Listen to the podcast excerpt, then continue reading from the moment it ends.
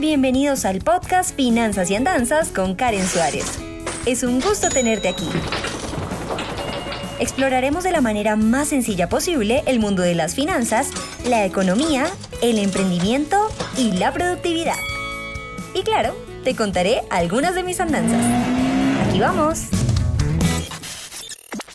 Hola, hola y bienvenidos a un nuevo podcast de Finanzas y Andanzas. Hoy vamos a incurrir en un tema en el que sinceramente no hemos hablado mucho en el canal y es el tema de seguros y los tipos de seguros que existen. Yo siento que hay muchas cosas de las finanzas que deberían ser cultura general, eh, no para hacer una enciclopedia andante, por supuesto que no, pero para cuando vayamos a tomar una decisión, sea en los seguros, en las inversiones, en este, los ahorros a largo plazo, sepamos al menos de nombre, ¿sí? Em, los tipos que hay. Esto cuando nos ofrezcan algo, no, ya pone el freno de mano un momento, así un momentico, y dice, este seguro es sobre esto o esta inversión es sobre esto, y uno ya puede empezar a profundizar más. Es simplemente como para tener el abanico de posibilidades en la mente y que uno lo tome aceleradamente eh, la primera opción que le presentan.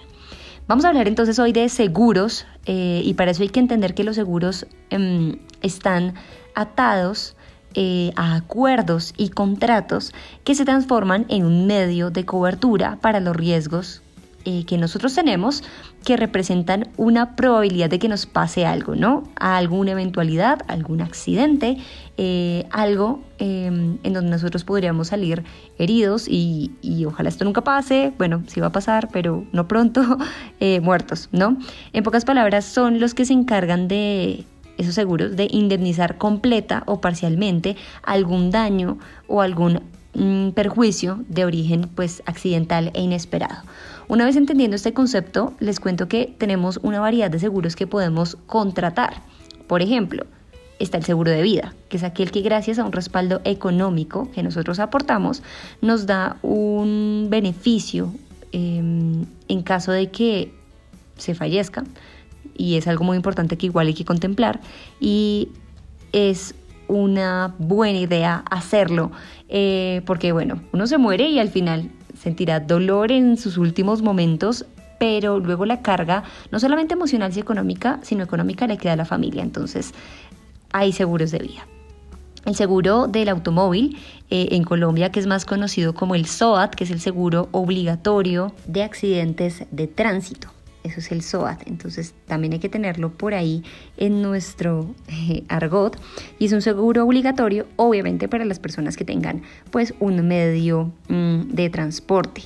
En Colombia por lo menos está alrededor de 400 mil pesos colombianos, pero depende de si tenemos eh, carro particular, carro de negocio, moto o si carro de carga, mejor dicho.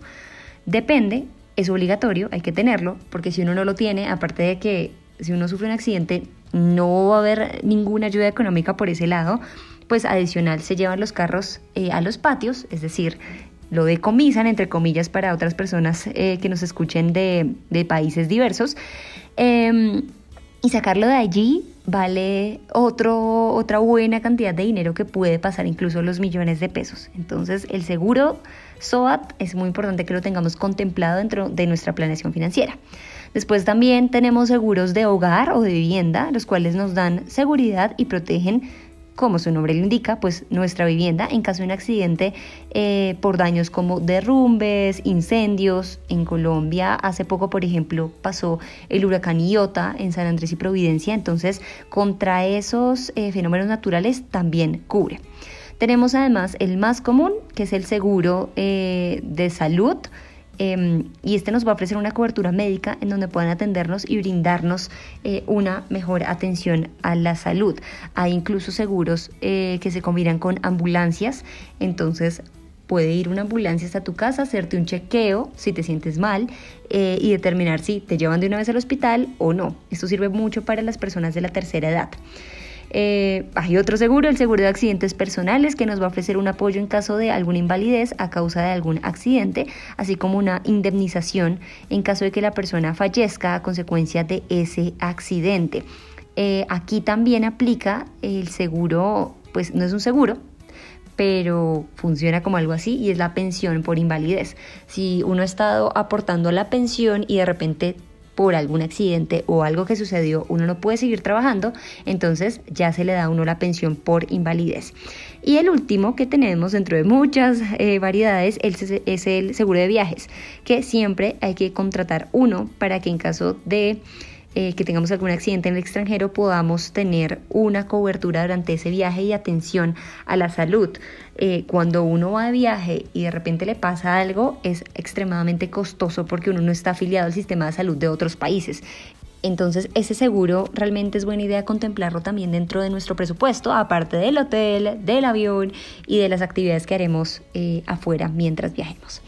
Eso fue todo por este shortcast de finanzas y andanzas. Muchísimas gracias por escucharme y los espero en el siguiente episodio de este podcast. También recuerden que subo dos videos semanales a YouTube y que pueden seguirme para más información en Facebook, Instagram, Twitter, LinkedIn y en mi página web www.karensuarez.com. Karen con M. Chao. Gracias por escuchar Finanzas y Andanzas. No olvides suscribirte para seguir en contacto con este podcast. Soy Karen Suárez y nos escuchamos a la próxima.